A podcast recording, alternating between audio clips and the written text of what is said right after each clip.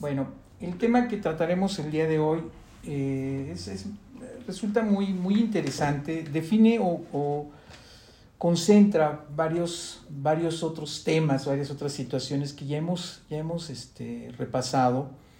Es eh, decisiones que definen nuestra vida. Eh, esto conlleva a, muchos, a muchas circunstancias, muchas situaciones.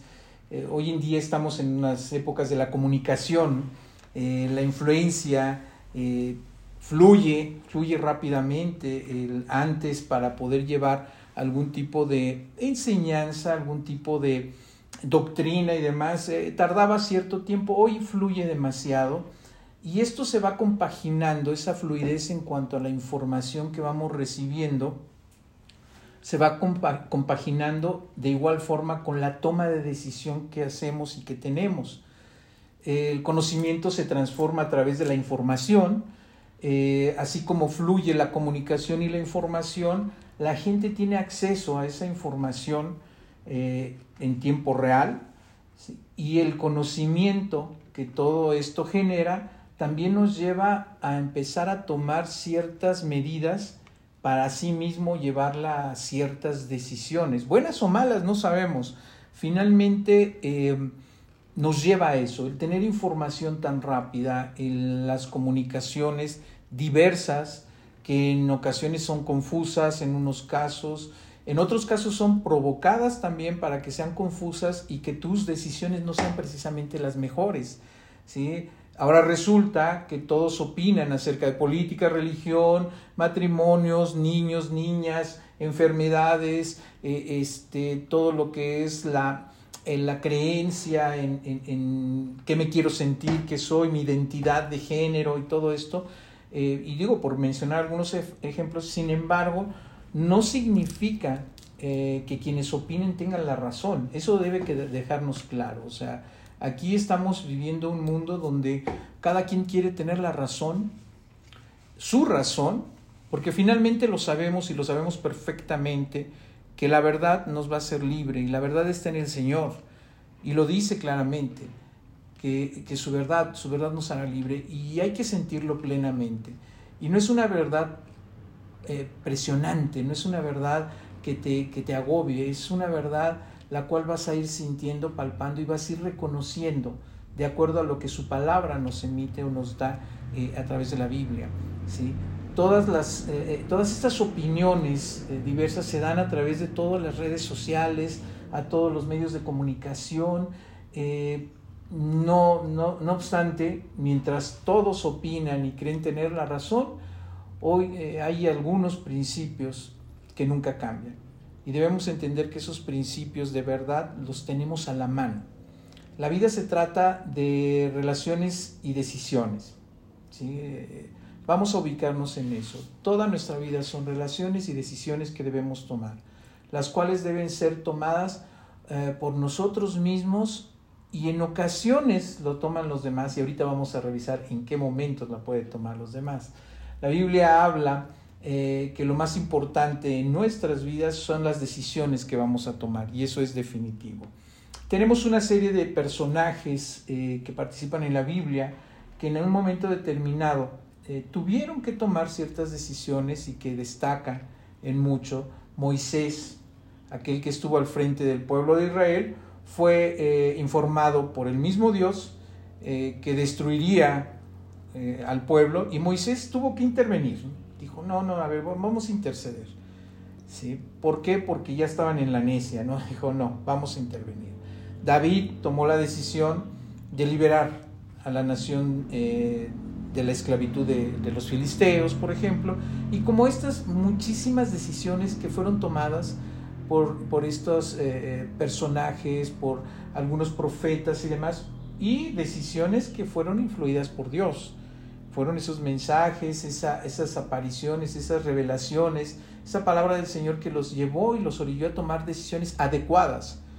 Muchos de ellos, y digo, por mencionar algunos, Jonás, que, que tomó una decisión y el Señor le daba algo y tomó otra y es, terminó eh, la persona, el personaje este, en el mar y dentro de un gran pez para que se cumpliera esa, esa voluntad, ese plan perfecto que tiene el Señor. todo por no escuchar y, tomar esa decisión que el Señor de alguna forma este, le estaba poniendo ah, y, una, y una línea clara.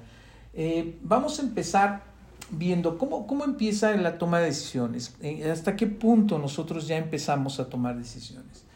La primera es, eh, pues algo que no decidimos nosotros es nuestra familia, ¿no? Inclusive, vámonos más atrás, algo que no decidimos nosotros es nacer, y mucho menos tampoco nacer en donde nacimos, y mucho menos si me visten de niño o niña, o sea, vamos, eso no lo decidimos nosotros hay una gran parte de nuestra vida, de trayecto de nuestra vida, que nosotros no tomamos esas decisiones, somos de alguna forma guiados, eh, alguien más toma la decisión, el dónde nacemos, cómo y con quién y la familia y demás, pues Dios tiene ese plan perfecto para nosotros y lo establece así, aquí vas. Tú vas a nacer aquí, aquí, aquí, acá, porque ya tengo tu plan. Ya, ya sé para qué te quiero, cómo te quiero. Estás. ¿sí? entra la voluntad de Dios y vamos, nos pone la familia, aunque reneguemos, aunque llegue el punto en alguna etapa de nuestra vida que decimos, ¿cómo me pudiste haber puesto en esta familia? Aunque pasado el tiempo volteamos y vemos y es que esta familia que me tocó y demás. Por algo, no debemos preguntar eh, por qué en esta familia, sino para qué en esta familia. Esa es la parte del pensamiento donde empieza a fluir ese punto de decisión. ¿Para qué en la familia? ¿Para qué aquí? ¿Para qué yo conozco de Dios y ellos no? ¿Para qué? No el por qué, pues el por qué pues es porque así se le, le dio su voluntad a Dios. ¿sí? Ahí te quedas, ahí te quiero y ahí te necesito. Fue su decisión que estuvieras en ese momento, en esa familia, en ese lugar y que fueras varón o que fueras mujer, ahí te puso. Punto. Es parte de un plan.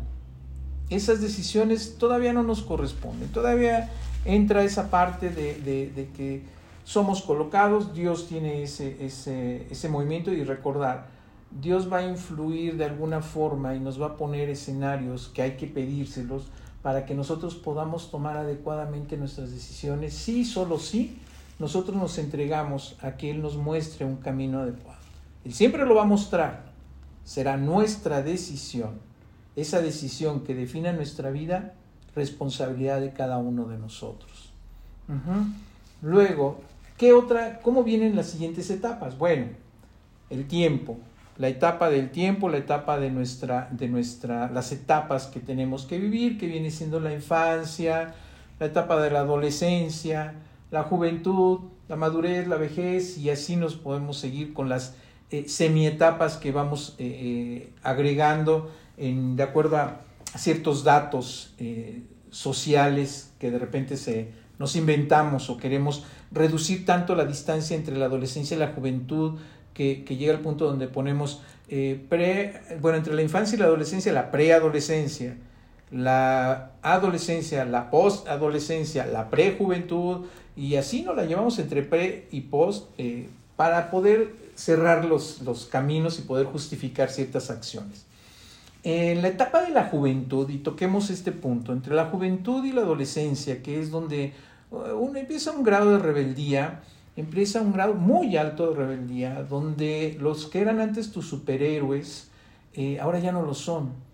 Donde si de alguna forma tu familia, eh, tus padres, eh, tus allegados se van a, una congregación, a una iglesia y demás, tú ya te empiezas a hacer preguntas de por qué, ¿sí? ¿Por qué quieren llevarme aquí? ¿Por qué este Dios? ¿Por qué esto? O sea, entra un grado de, inquietud, de, desorientación y de, y de rebeldía de alguna forma. Y en ese punto sí se empiezan a tomar algunas decisiones y decisiones que, pueden de alguna forma em, definir tu vida, definir fuertemente tu vida. ¿sí? Algunas de las decisiones de esta, de esta etapa pueden ser de alguna forma a, qué te vas a dedicar de repente, en el mejor de los casos, si no es que es en un grado de rebeldía. ¿A qué vas a estudiar? Eh, ¿Sigues estudiando o comienzo a trabajar? Te haces muchas preguntas y a eso si la unamos el hecho de que de repente hay una ausencia de esa guía que pueden ser los padres, esa ausencia de, esa guía que inclusive pueden ser los abuelos, esas figuras que de repente eh, no están presentes, nuestras decisiones se tornan no solamente complicadas, sino muy difíciles, entra mayor grado de incertidumbre, entra un grado de, um, que estás eh, eh, desolado porque te sientes muy solo y que empiezas a buscar respuestas donde no las debes buscar y, te empiezan a guiar, empiezas eh, a, formar parte de grupos simplemente por pertenecer y encontrar respuesta a esas preguntas para que tomes una decisión. Y ahí es donde empieza a fraguarse el hecho de malas, malas o de no malas, digo, finalmente en ese momento tal vez te parezcan buenas, pero donde tomas decisiones que van a definir tu vida, para bien o para mal, pero la van a empezar a definir. Decisiones que, que comienzan a marcar un camino o que constituyen lo que eh, vendrá más adelante para ti y quizá para los que te rodean. En ese punto es donde eh, si no tuviste esa, ese acompañamiento de, esos seres eh, que te rodean, ah, es, es, complejo tomar decisiones. Yo siempre hago una, una, referencia de que el Señor, el Señor nos, nos llena de luz a los padres y los hijos siguen esas luces, pero cuando esas luces están ausentes, no importa qué otra luz, porque van a estar buscando por todos lados, vean, no importa si es una luz negra, roja, verde, de cualquier otro color, refiriéndome a otro tipo de personas, pero ellos tienen la necesidad de acudir a esa, a luz.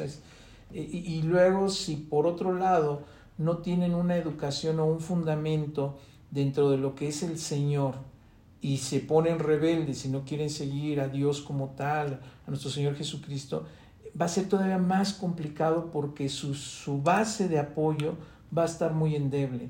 Su red de apoyo también no va a existir.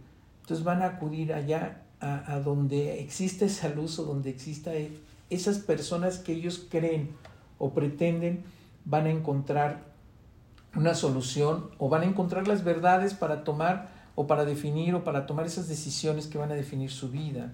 En nuestra juventud, en la juventud de cualquiera, eh, justo en ese momento, en la juventud de, nuestra, en ese momento de nuestra vida, es donde las decisiones se vuelven tan trascendentes que pueden ser de beneficio para las siguientes generaciones si tú así lo, lo, lo permites.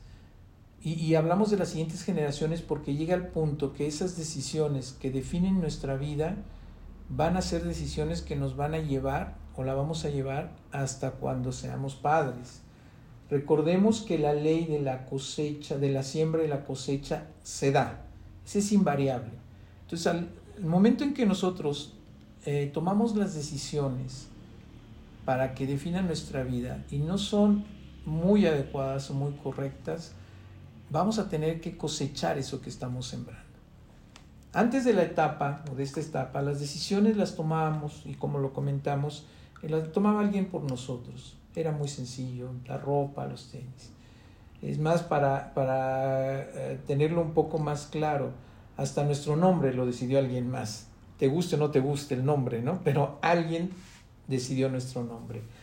Eh, en la juventud ya no sucede así y regresamos, la rebeldía, las malas influencias, el querer pertenecer, el querer crecer muy rápido, el, querer eh, eh, sentirte mayor en un momento determinado, van marcando tu vida. Es donde las decisiones en este punto de la juventud se vuelven tan trascendentales que pueden ser de bendición, ¿sí? O de maldición para algunos otros, de edificar o de destruir. Siempre, siempre se presenta eso. Puedes edificar siempre y cuando tus decisiones que están definiendo tu vida sean adecuadas dentro de. Por eso, a los que eh, somos padres y que tenemos hijos eh, en edad de, juventud o de edad eh, temprana, exhortar a que tengamos esos tiempos muy claros y muy definidos de estar cerca con ellos, de estar cerca, de eh, eh, ser esa, ese apoyo, ese respaldo, esa, esos que les demos la verdad que nosotros ya sabemos que es en el Señor, para que sus decisiones, la definición de su vida, sea lo más adecuada posible. ¿Qué sucederá más adelante? También va a ser parte de nuestras decisiones. En primera de Timoteo 4:12, el Señor nos dice, ninguno, ninguno tenga en, poca, en poco tu juventud, sino sé ejemplo de los creyentes en palabra, conducta, amor, espíritu, fe y pureza. Y esto lo refería precisamente a uno de sus discípulos de Pablo, porque era muy joven. Entonces, establece que, como joven tú debes, tú debes mostrar ¿sí? que, que crees en la palabra, que tienes esa verdad a través de tu conducta, de tu amor, de tu espíritu, de tu fe, de tu pureza. Es la forma en la que eh, tú, tú, te muestras, esa juventud que entra en rebeldía puede mostrarlo de esa forma. Eh, es complejo, sí, y como lo dije en un principio, está a tal grado la saturación de información que llega al punto donde eh, ya no saben, o sea, ya no saben qué creer y cómo creer. Y, luego si a eso la unamos, que la, la persona o las personas que pueden ser esos mentores, esas guías para llevarlo a buen puerto en una toma de decisión adecuada, no están o no se dan el tiempo para estar, eh, complica mucho el que pueda estos jóvenes, esta juventud, llevar a buen puerto. Y ahora, me refiero a la juventud y a la que está actualmente con tanta tecnología, con tanta información, con tantos medios de comunicación y demás. Antes era otra cosa, antes inclusive la negligencia, nosotros que no hace mucho éramos jóvenes, por supuesto, este, eh, nos encontrábamos con algo distinto, con algo llamado religiosidad contundente, con esa cerrazón, con eso de que nos querían no eh, en una parte razonable, sino en una parte impositiva, una creencia y una línea de pensamiento distinta, donde nos eh, tenían agobiados, nos, nos ahogaban con tantas exigencias, que al final de cuentas dices, bueno, no todas mis decisiones eh, fueron buenas, mas sin embargo se creó en mí un sentido de, de moral, un sentido de responsabilidad, un sentido de, creer en algo superior llamado Dios, Jehová, eh, vamos, ahí está. Pero no dejaba de tener también un grado de negligencia.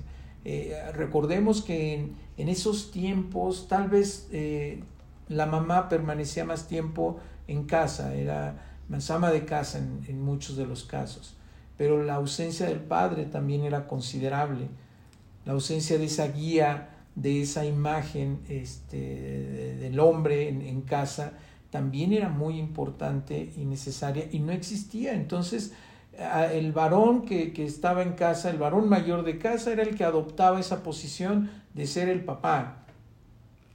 Y la mamá lo adoptaba como si fuera su pequeño esposito. Y entonces empezaba a cargar una serie de responsabilidades que lo llevaba a tomar decisiones que definían su vida. Por ejemplo, el último que se quedaba en casa era el que se quedaba con los papás hasta que, hasta que se fueran. Sí, es una regla así como que no la he entendido mucho, pero si los dejaba aguas, porque todo mundo contra ellos. Entonces había una presión social muy fuerte, no era necesario que hubiera medios de comunicación tan extraordinarios, ni que existiera eh, eh, tanta, eh, los, los, este, ¿cómo se llaman estos? Los chats y todo. No, las noticias corren muy rápido. Pero de todas maneras, aún en, en otras condiciones, en otras épocas, sin tantos medios de comunicación y demás, tenía también sus asegúnes, digámoslo así, en cuanto a tener una firmeza o tener una certeza en cuanto a la toma de decisiones que pudieran definir nuestra vida. ¿sí? La Biblia dice que hay decisiones importantes como las eh, de conocer a, Jesús, y eso es sumamente importante, el único Dios verdadero. ¿sí? Es tan importante tener un encuentro con el Señor, eh, porque después de conocerlo nuestra vida cambia. Pero ojo, esta decisión en ocasiones se presenta después de haber llegado o de haber eh, definido parte de tu vida que después de conocerlo, la definición de tu vida cambia, sí, y aquí estoy presente. Lo puedo decir con todo, con todo el uso de razón, con toda la, autoridad que me puede dar que yo vivía y lo platicábamos antes de entrar a, la grabación, de que si yo hubiera seguido en el camino en el cual eh, yo llevaba sin conocer al Señor, probablemente no estaría platicando, lo más seguro es que no, ni siquiera estaría vivo seguramente. Entonces hay que entender que hay un antes y un después, y es claro, y no solamente en la historia del, del mundo, sino en la historia personal, hay un antes de Cristo y un después de Cristo. Nuestras decisiones eh, eh, de, que definían nuestra vida antes de Cristo, ¿sí? son unas, y las de después de Cristo son otras nuestras decisiones que definían nuestra vida, o que definen nuestra vida. Nuestra forma de ver las cosas, de amar al prójimo, de amar a Dios por sobre todas las cosas, era distinto antes de Cristo que después de Cristo. El amar a nuestro prójimo, el, el, tener mucho mayor cuidado de comunicarnos con eh, estos pequeños jóvenes cuando tenemos oportunidad de hacerlo, es distinto hoy que ya tenemos al Señor en nuestro corazón que antes. Antes nos guiábamos por todo lo que está sucediendo ahorita, esa confusión que da el mundo, esas, eh, esa manga ancha que se le recomienda o que recomiendan hoy en día, no te dejes, salte, eres libre, toma, no pasa nada, eh, vamos a, legalizar tal o cual cosa, vamos a, pelear por esto y esto otro, y que, Dios, tú eres tu propio Dios, y, eh, y así sucesivamente existía antes de otra forma. Si nosotros estuviéramos todavía en antes de Cristo, seguramente estaríamos defendiendo posturas este, inadecuadas o posturas que no son verdad. Y seríamos esclavos de esas mentiras. Y seríamos esclavos y además tendríamos un referente muy malo para las tomas de decisión. Cuando ya estamos en el Señor, cuando ya estamos, ya maduramos, cuando ya lo vivimos, cuando ya vienes de ser ex algo y te ves transformado en el Señor, cuando venías de tener esas vestiduras negras como el carbón y que el Señor las transforma y las sigue transformando para que queden tan blancas como ese lino fino, cuando ya sientes eso, tu forma de ver el mundo, la vida, tu pareja, tu esposa, tu esposo, de la forma de ver al vecino, a tus hijos y demás, cambia radicalmente. Yo pongo un ejemplo que eh, eh, las películas en blanco y negro, cómo se pueden transformar a color. Si tu, tu día empieza con una situación adversa y tu corazón se llena de amargura, todo el día lo vas a ver amargo. No importa que todo el mundo sonría a tu alrededor, todo el día va a ser amargo. Y es más, si, si tienes un poquito de talento, hasta vas a contagiar a los demás de esa amargura. Tú tienes la capacidad de decidir que aunque empiece un día malo, tu gozo te lleve a verlo a colores, a, a salir de esa prisión de amargura a gozarte aún en, las, en los momentos difíciles. Hace poco, precisamente en la mañana, yo pone un ejemplo de qué tal ese gozo en momentos de, de, de, crisis cuando estaban presos los apóstoles.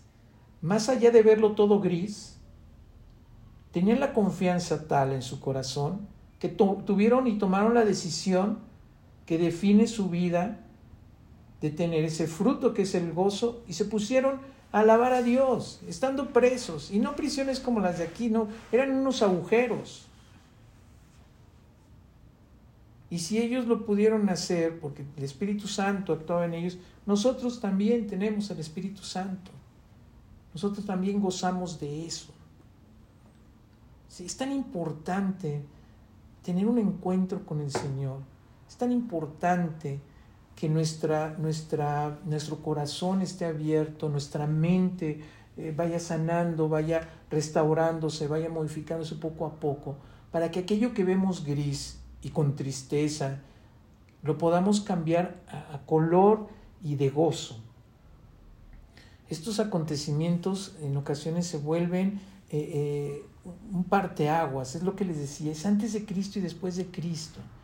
Es antes de estar en el Señor y de gozar en su verdad y una vez estando en su verdad. Podemos entender más, y les vuelvo a repetir, al vecino, al compañero de trabajo, ya lo ves con otros ojos, no con el ojo de, ay, este me las va a pagar. Lo volteas y lo ves y dices, ¿qué tendrá? ¿Qué pasará? Tomas la decisión de acercarte a Él y eso define tu vida, define nuestra vida.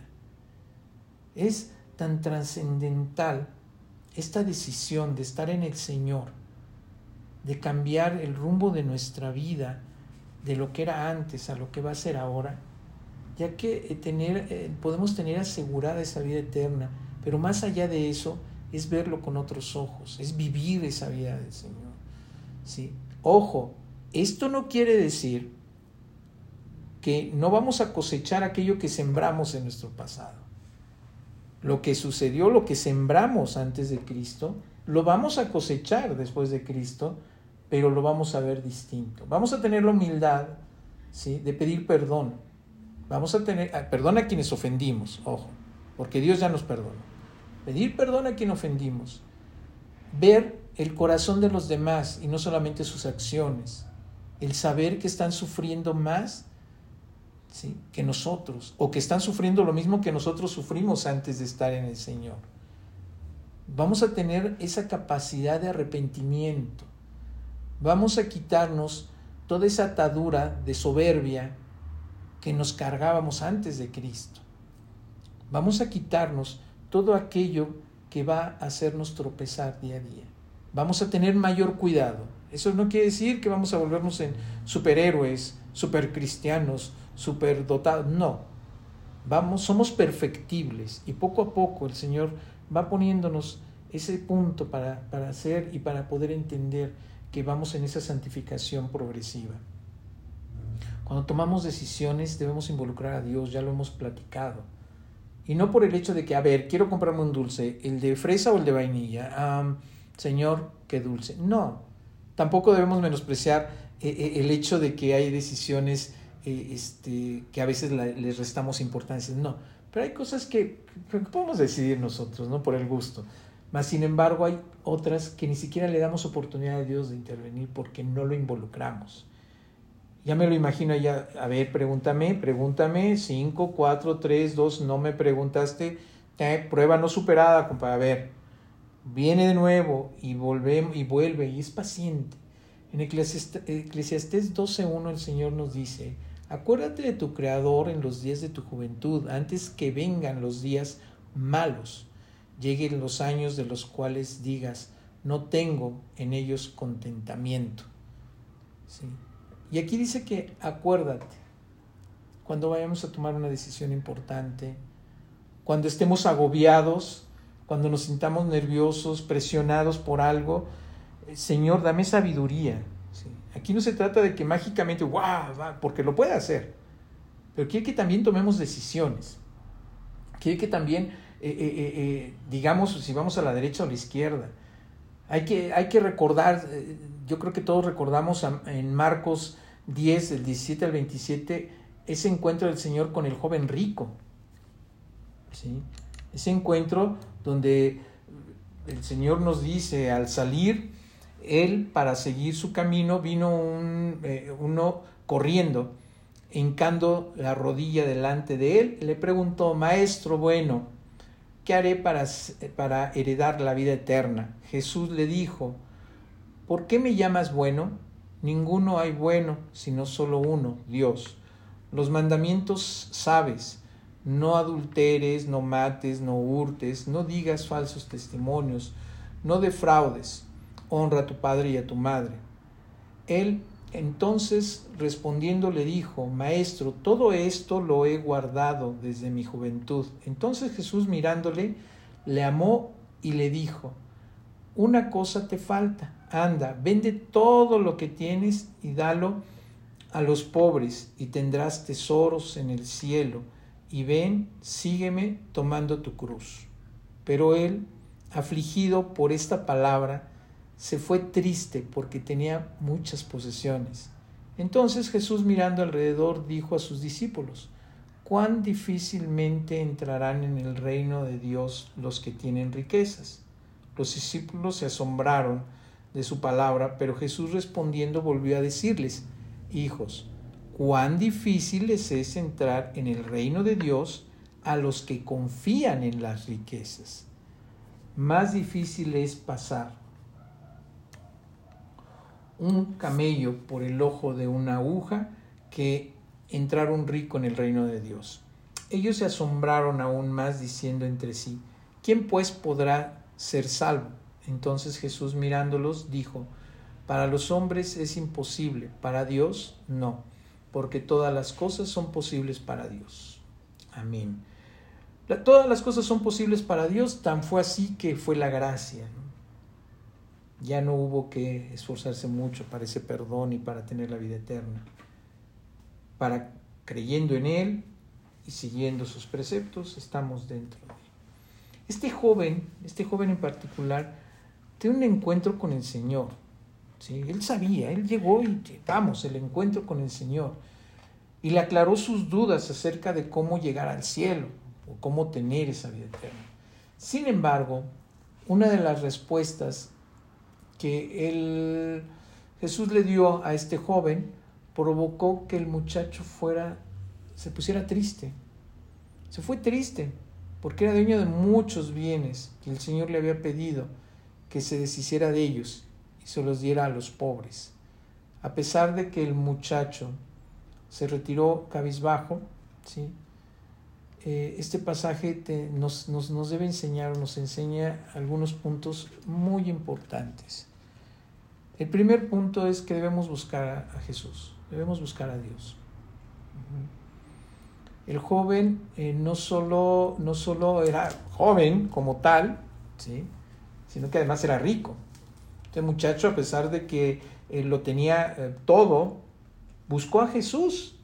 ¿Sí? ¿Están de acuerdo? O sea, a pesar de que él, él, pudo haber estado en su casa sin nada que le preocupara, porque lo tenía todo. Riqueza, todo. Tenía un hueco, por eso seguramente salió y buscó a Jesús. ¿Sí? Si es así como lo lees, pues finalmente es así, ¿no? O sea, tenía todo, pero ese hueco existía. Un joven que tenía la vida resuelta, había escuchado de Jesús y lo fue a buscar. Eso es muy loable. Él tuvo un punto a su favor, salió a buscar a Dios. Y ahora mi pregunta es, ¿cuántos lo hacen así?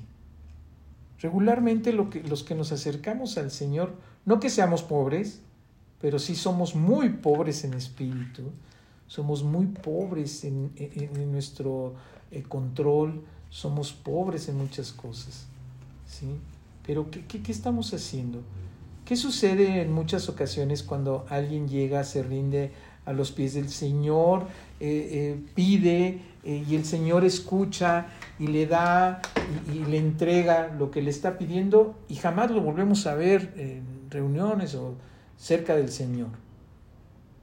porque simplemente se acercaron al Señor por conveniencia. Su decisión fue, me acerco porque no tengo nada, pero ya que lo tengo, me retiro. Pero también es decisión. ¿Qué tanto estamos o buscamos a Dios? Seguramente los, los, que estamos aquí reunidos sí lo buscamos en un momento determinado y seguimos en Él. Pero este, este joven tenía todo, Tenía todo, tenía ese hueco seguramente en su corazón y fue y lo buscó. En Mateo 6:33 podemos encontrar que dice, mas buscad primeramente el reino de Dios y su justicia y todas estas cosas os serán añadidas. Ok, ¿qué pasa de repente cuando nuestro corazón es débil? Cuando una vez teniendo esas cosas añadidas, nos alejamos de Él o poco a poco nos vamos alejando. O poco a poco aquello que en un principio existía en nuestro corazón, ya no lo cumplimos. Ya nuestras decisiones son distintas. Es, complejo si lo llevamos a nuestra vida o a la vida de algunas personas, a la vida que, que realmente ya estamos en el Señor o nos acercamos, ¿por qué nos acercamos al Señor? Tomamos la decisión de acercarnos porque sentimos un vacío. Otros nos acercamos porque sentimos esa necesidad y decidimos acercarnos. ¿Qué pasa cuando ya cada vez se ve cumplida esa, esa, esa necesidad? ¿Qué decidimos hacer en adelante? Y regresando a nuestra historia, este joven conocía de la palabra, ¿sí? Joven rico sabía de los mandamientos. En el pasaje eh, Jesús le dice que debe cumplir los mandamientos.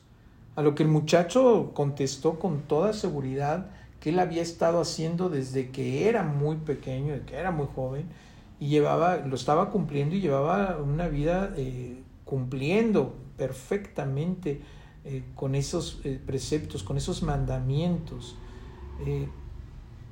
primeramente, pues hay que saber si sabemos los mandamientos, ¿no? Primeramente hay que saber si conocemos de Dios, conocemos su palabra. Bueno, y más allá, ¿la creemos? ¿Sí? ¿Conocemos su palabra y la creemos? ¿O nada más es para nosotros importante decidir el tener una Biblia en casa, en el carro, en la camioneta, en la oficina, ya parece vitacilina, ¿no?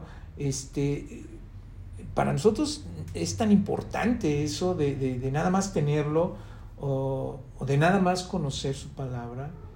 No debemos confundirnos, ¿sí? La Biblia no es un adorno, la Biblia no es un libro eh, eh, nada más para aprenderlo, ¿sí? Dice la palabra del Señor que sí la tatuaremos y lo tendremos presente todo el tiempo, pero no, no con el sentido estricto de que te lo tienes que aprender como parte de, un requisito, sino lo más importante es vivirlo. Debemos desarrollar, uno, el hábito de leer la Biblia, sí, pero no solamente leerla, sino ejecutar lo que dice ahí, seguirlo, porque sabemos que eso es para bien. La palabra del Señor es para bien. La palabra del Señor nos muestra, en ese maravilloso manual que nos regala, nos muestra la forma más fácil de tomar decisiones que definan nuestra vida. Nos facilita todo, ya nos entregó el, entorno donde vivimos, ya nos colocó donde tenía que colocarnos, ya abrió todas las posibilidades, ya puso la gente adecuada al lado de nosotros, ya todo, simplemente debemos consultar ese manual y actuar en él, vivir la palabra de Dios vivir lo que se nos está enseñando. En Salmo 119, 11 dice, en mi corazón he guardado tus dichos para no pecar contra ti. Y este punto de no pecar contra ti es llevarlo a cabo, llevarlo a cabo. Y la llevo en mi corazón. No dice, me la aprendí de memoria las 850. No, cuando nosotros creamos un hábito de leer su palabra, de discernirla, poco a poco, no necesitas aprenderla, digo, no lo quiero justificar para mí, pero necesitas aprenderla para que puedas entender qué es lo que el Señor quiere que hagamos.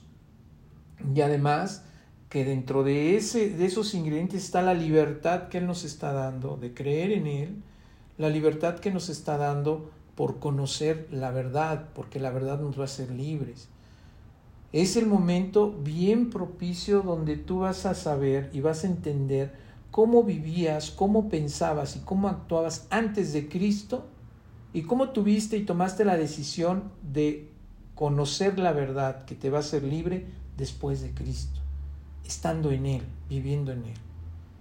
Se generan altos valores espirituales y morales. Se generan esas situaciones donde ya no hay forma de perderte, ya encuentras esa luz, ya sigues ese camino. ¿sí? Podemos entender, y regresando a nuestra historia, que este joven rico había guardado los mandamientos desde que era niño. Jesús lo mira y lo que le dice es, lo miró y lo amó. Es maravilloso, me encantaría que volteara y me viera y te amo, ¿no? Seguro me ama. ¿sí? Y seguro los ama a todos nosotros. Eso que quede claro, nos amó desde antes de que estuvo estando en el vientre de nuestra madre y desde antes. quizá últimamente eh, no hemos estado en la mejor temporada. Estamos siendo, pues, de alguna forma eh, agobiados. Tal vez las circunstancias eh, no son o que nos rodean no, no, no tienen o no están de acuerdo o pensamos que Dios ya nos dejó de amar y demás, pero no. En realidad muchas de las circunstancias que vivimos día a día se definen o se dan de acuerdo a nuestras decisiones. ¿sí? Si un proyecto tal vez no se está dando, una situación no está dando, tal vez sea por una mala decisión. Ahí es donde debemos hacer un alto y pedir sabiduría. Tal vez ni siquiera debiste haber empezado ese proyecto porque no era por ahí el asunto. Pero lo hicimos, va, bueno, es tiempo de corregir, de ponerlo en manos de Dios y damos la vuelta. ¿sí? A pesar de que lo que pueda venir en nuestra vida, debe, eh, debe o es malo, debemos mantenernos fiel al Señor. No importa lo que venga. ¿Por qué? Porque al final de cuentas y en muchos de los casos es por las decisiones que nosotros tomamos. Es lo que está definiendo nuestra vida. El Señor nos tiene ese plan perfecto. Lo único que debemos hacer es esa consulta constante, ese, esa sabiduría que proviene, esas dudas que tenemos, ir a la verdad y para que nos haga libres, el quitarnos las ataduras de dudas, el quitarnos las ataduras de esas confusiones a través de los medios, quitarnos todo eso nos va a llevar a una libertad. Y esa libertad proviene de, conocer la verdad y esa verdad que nos hará libres.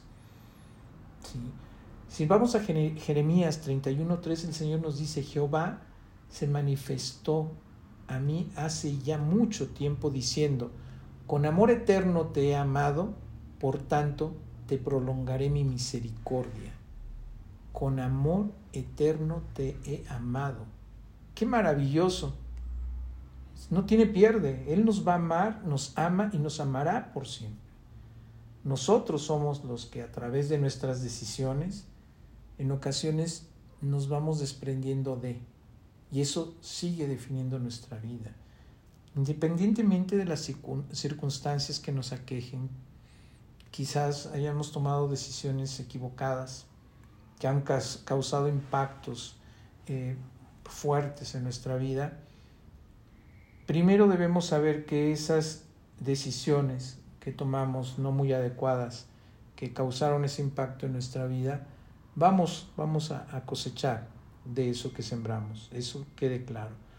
Pero para minimizar ese impacto y para poderlo ver de una forma distinta, el poder verdaderamente hacernos responsables de esa toma de decisión, es estar en el Señor, es el, conocer y considerar que me equivoqué, sí, lo reconozco, me arrepiento, sí, me arrepiento de esto. Debemos dejar de buscar culpables, debemos estar en el hecho de que el perdón ya fue dado, nada más hay que arrepentirnos, que es igual a no seguir haciendo lo mismo, es igual a que si vamos en un sentido ir al otro sentido, que aquellos vicios, aquellas eh, situaciones que nos llevaban a hacer el mal, ahora lo tenemos que hacer bien porque ya estamos en el después, ¿no? ya no en el antes. Independientemente de las circunstancias, que quizás haya eh, el tomar las decisiones equivocadas causen impactos eh, en nuestros familiares, en nuestro trabajo, hay que reconocer que así fue. Pero más allá de reconocer es arrepentirnos y más allá de arrepentirnos es saber que tenemos muchas, muchas, múltiples oportunidades de corregir el camino y tomar las decisiones adecuadas. Dios, Dios nos ama, ya lo, ya, lo dijo aquí, con amor eterno te he amado, dice el Señor. Y con ese amor eterno quizá nos esté abrazando, Él está queriendo abrazarnos en todo momento. ¿sí? Y nos está invitando a que eh, lo tomemos en cuenta para la toma de nuestras decisiones para que nuestras decisiones de alguna forma sean con una cobertura, una mayor cobertura. Eh, también debemos entender que ya, ya estamos bajo la gracia. ¿sí? La salvación está ya dada, bajo la gracia. Que no nos dé miedo, ¿sí? ni, ni ese frío que a veces sentimos tomar decisiones que deben hacer, que debemos hacer en este momento. No, cuando están bajo ese sustento, cuando están bajo esa cobertura, nos debe dar miedo. El problema en ocasiones, en muchas ocasiones, es que ya no queremos tomar decisiones porque igual y me equivoco. Ya no quiero tomar decisiones porque ya no quiero herir a los demás. Y ya no quiero tomar decisiones porque me equivoqué varias veces y entonces ya una más, igual el Señor no me perdona, ¿no? Y, y no. Por eso el Señor en algún momento se lo dijo a Josué, ¿sí? Esfuérzate y sé valiente. Con la cobertura del Señor tenemos que esforzarnos, ser valientes y tomar decisiones que definan esta nueva vida esta vida que estamos viviendo bajo la cobertura del Señor y que debemos vivirla bajo esa cobertura. Dejar atrás esas indecisiones que no fueron correctas. No, vamos, somos perfectibles, vamos en un camino de una santificación, de, llegar a, ese máximo, esa carrera. Eh, lo vimos en, en pláticas anteriores. ¿Qué nos queda? Alcanzar a Jesús. Vamos, vamos en esa carrera, vamos a alcanzarlo. ¿sí? Pero si nos detenemos a no tomar decisiones, es como querer eh, agarrar el talento y enterrarlo. Punto, lo enterramos. ¿Qué puede pasar? Nada, ¿no? Simplemente no va a producir nada. Va a quedarse igual, inerte así. ¿Por qué? Porque me da miedo. Me da miedo sacarlos, me da miedo tomar decisiones. Debemos tomarnos de la mano de Dios decidirnos y cambiar el rumbo de nuestra vida con esas decisiones. Ya estando en el Señor no podemos ser personas indecisas, miedosas. Esfuérzate, sé valiente. Somos más que vencedores. ¿sí? Tenemos garantizada la victoria, la vida eterna, el amor del Señor. Ya tenemos la gracia del Señor. ¿A qué más le podemos temer? Para tomar decisiones. ¿Queremos cambiar o queremos seguir igual? O, mejor nos, nos, que nos encerramos en nuestra casa para que no pase nada. ¿O qué queremos hacer? No debemos acobardarnos. No, no, no debemos agacharnos, no debemos temer, no debemos hacernos a un lado, debemos ser partícipes. Tenemos esa cobertura del Señor, tenemos inclusive esa gran misión que es ir y llevar hasta lo último la palabra del Señor, sí. Y es ir, no quiere decir eh, eh, nada más tomar el teléfono, sal, conocer y que te conozcan, que tu testimonio sea el que hable. No debemos retroceder. Si ya estamos en después de Cristo, pues estar presentes. Debemos aferrarnos al Señor. Cuando nos tomamos de su mano, cuando nos tomamos de su cobertura, somos vencedores, somos más que vencedores, somos valientes, nos podemos esforzar porque todos nos esforzamos, pero hay que dar más, o sea, no debemos quedarnos quietos, que nuestras decisiones sean para bendecir, que nuestras decisiones sean para edificar, que nuestras decisiones sean para opacar esas malas decisiones que tuvimos antes. Van a surgir los que hipócrita, antes era así, sí, bendito sea Dios que lo notaste, ahora soy distinto. Ahora ya lo viste, ¿verdad? Antes era así, ahora soy distinto, ahora estoy en el Señor, ahora ya tengo esa cobertura, ahora sí ya tengo esa capacidad de decir, estoy en el Señor, esta es mi cobertura, esto es lo que soy ahora, soy una, un hombre nuevo, una mujer nueva. No me importa que me digas hipócrita porque yo sé lo que hay en mi corazón, yo sé quién está conmigo. ¿sí? Dejemos que Dios sea el piloto de nuestra vida, que nos vaya mostrando ese camino. Dejemos que Dios nos ayude a tomar esas decisiones, pero pidiéndosela. La palabra de Dios nos dice, pide sabiduría y esa sabiduría que viene de lo alto. Debemos eh, eh, trascender en ese camino, porque además el Señor tiene ese plan perfecto y no, no, no, Él no se equivoca. Y nosotros con su cobertura vamos a tomar las mejores decisiones que van a definir esta nueva vida que queremos. Vamos a soltar lo que tenemos, eso malo que nos detiene, eso malo que nos atrasa, eso que nos, esos, digo, esas maletas que vamos cargando y que nos hacen lentos. Quitemos esa amargura, ese coraje, esa eh, indecisión, ese miedo, esa cobardía, esa, eh, eh, que no, no quiero tomar decisiones porque, ay, porque, porque me voy a equivocar. No, quitémonos eso. Señor no quiere eso para nosotros. No importa si el mucho o el poco. o que si es mucho o poco lo que tenemos eh, o que vamos cargando. Vamos a soltar todo eso y tomarnos de la mano de Dios.